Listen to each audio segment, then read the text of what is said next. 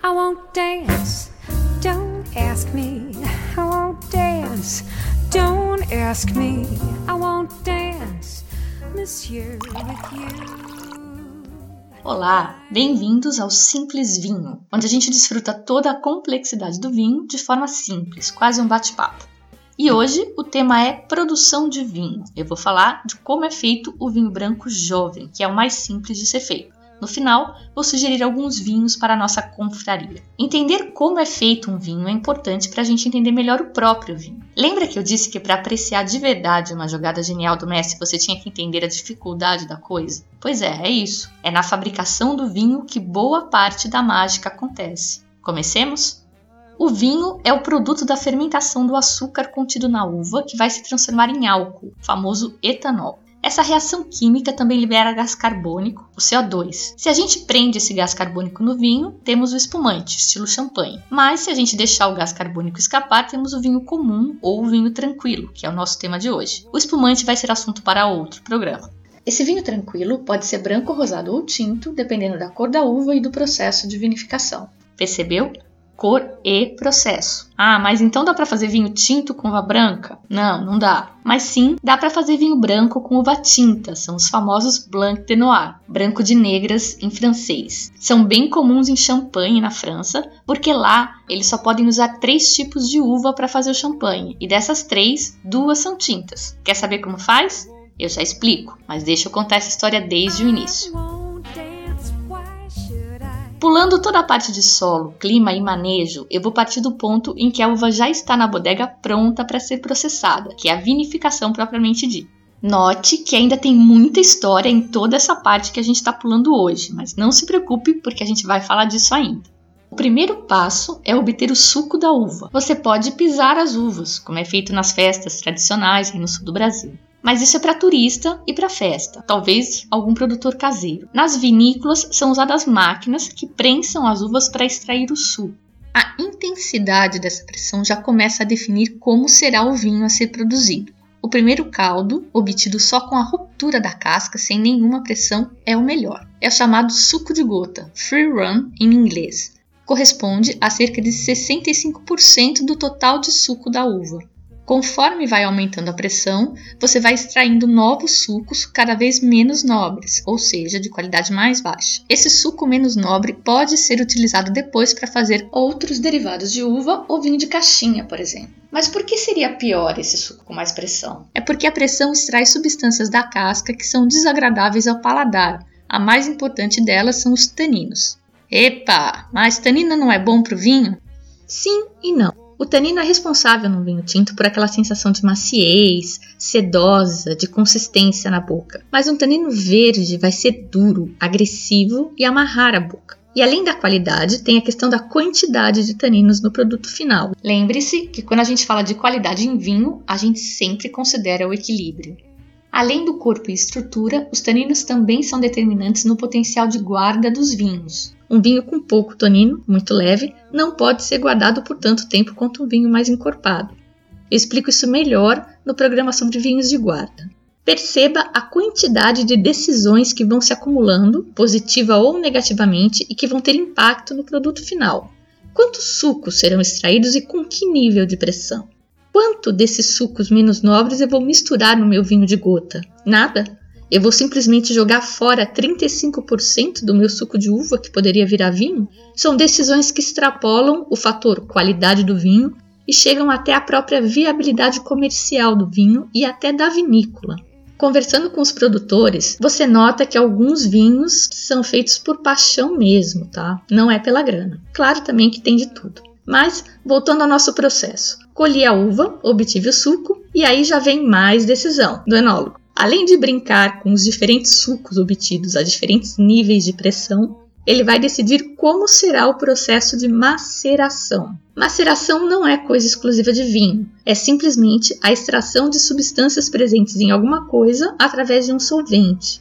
No caso do vinho, a gente quer extrair compostos fenólicos que estão presentes na casca. Nos vinhos brancos, o foco é nos flavonoides, que são relativos a aroma e sabor. No caso do vinho tinto ou do rosado, além dos aromas, a gente também vai querer extrair a cor e os taninos da casca, que são compostos fenólicos também chamados antocianinas. Não se assustem com esses nomes, eu só menciono para que vocês saibam. Esse processo de maceração nos vinhos funciona igual quando você faz um chá em casa. Todo mundo já fez. Você põe o um saquinho de chá ou folha de hortelã, enfim, na água quente e deixa lá um tempo. Quanto mais tempo deixar, vai extrair mais substâncias e obter um chá mais forte. Também influi a temperatura. Se a água estiver meio morna, essa extração vai ser mais fraca. E se a água estiver muito quente, você pode até queimar as substâncias que queria extrair e estragar tudo. É o caso do chá verde, onde você não pode usar água fervendo nem deixar a infusão por mais de 3 minutos. Então, com o vinho é a mesma coisa. A maceração, no caso dos brancos, é muito pouca e em frio. Para os rosados, um pouco mais longa, vai aumentando até os tintos. E é assim que a gente faz o Blanc de Noir, vinho branco de uva tinta. É só não deixar o suco em contato com a casca, porque a cor está na casca.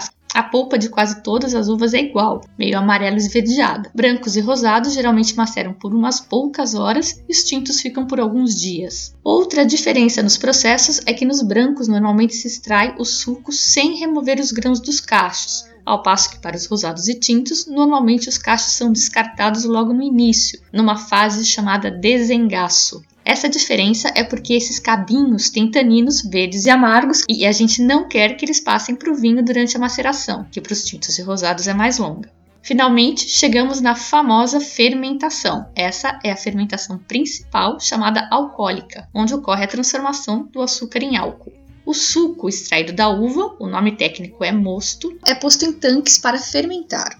Os tanques antigos eram de cimento, como piscinas. Os modernos são de aço inox, porque são menos suscetíveis à contaminação. Mas agora existe uma corrente pós-moderna voltando para o tanque de cimento. Mas é o tanque de cimento. A filosofia dessa corrente nova é muito legal. Eu não falo muito disso hoje, mas aguarda aí quando eu publicar a entrevista com o enólogo da Agroland, uma vinícola daqui do Uruguai genial. Nessa etapa, o enólogo vai trabalhar com a levedura, que é quem transforma o açúcar em álcool, mas também influi no sabor do produto final.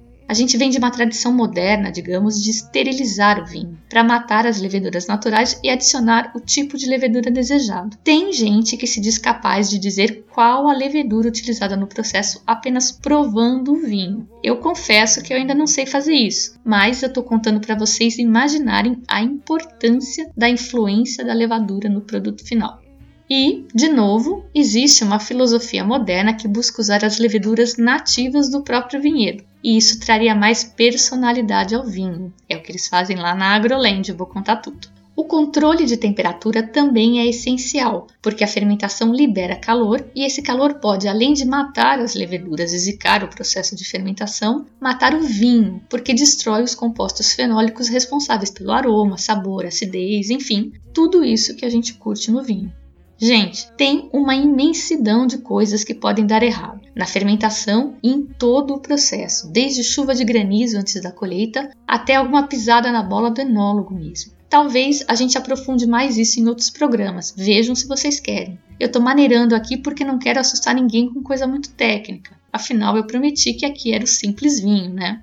Mas esse processo todo até o vinho chegar aí na sua taça é sensacional. Se você curte vinho, eu acho que vale a pena se aprofundar.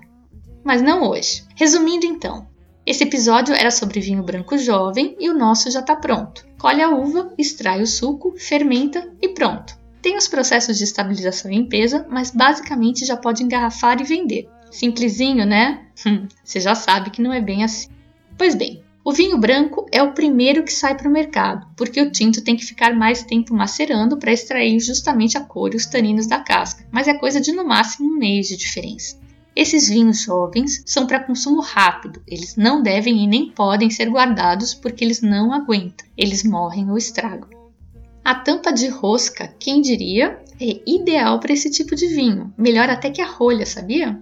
É, eu explico isso melhor no episódio em que falo sobre os vinhos de guarda, que são aqueles da adega da vovó, cheios de poeira, teia de aranha e que valem uma fortuna.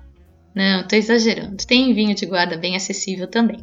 E a teoria de hoje era essa. Agora vem a parte mais esperada, a dica de vinhos. A nossa primeira confraria será sobre vinhos brancos jovens. Como a gente está começando, eu achei melhor começar do começo, com vinhos mais básicos, mais econômicos e que não sejam difíceis de encontrar aí no Brasil.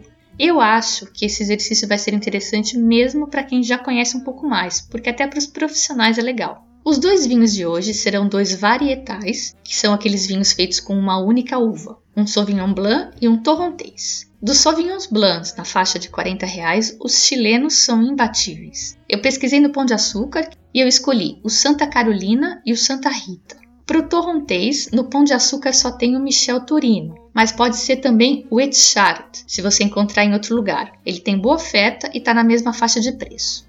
Comprar vinho em mercado é arriscado, porque cuidar bem dos vinhos não é a maior preocupação do mercado. O ideal é sempre comprar numa loja especializada porque eles cuidam melhor. No caso desses vinhos jovens de hoje, eu acho que não tem tanto problema porque eles rodam muito rápido, mas a dica é comprar o mais jovem sempre. A idade aqui joga contra, e o vinho tem que ser amarelo bem clarinho. Se tiver amarelo escuro, melhor não. Se você não encontrar nenhum desses, compra o que tiver de mais próximo mesma uva, mesma região ou país, e manda para mim. Se der tempo, eu incluo um comentário no podcast da confraria ou mando por e-mail só para você mesmo. E para quem tiver animado mesmo para começar a brincar um pouco mais com essa história de terroir, experimenta comprar também um Sauvignon Blanc argentino, particularmente o Portillo. Eu acho que tem um aroma muito típico, muito fácil de identificar. Se você não anotou os nomes dos vinhos, não se preocupe, porque no site estão os links e o roteiro completo desse programa www.simplesvinho.com/podcasts/sv02.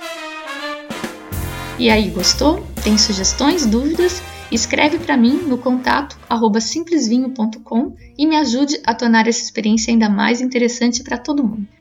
E no próximo programa a gente vai aprender a técnica de degustação de vinhos, para você já praticar com os vinhos de hoje e depois discutirmos na confraria. Você pode acompanhar os novos programas e posts se registrando aqui no site ou me seguindo no Facebook e Twitter. A música que nos embalou hoje foi de novo I Won't Dance com a diva Jane Monhai e o Michael Bublé.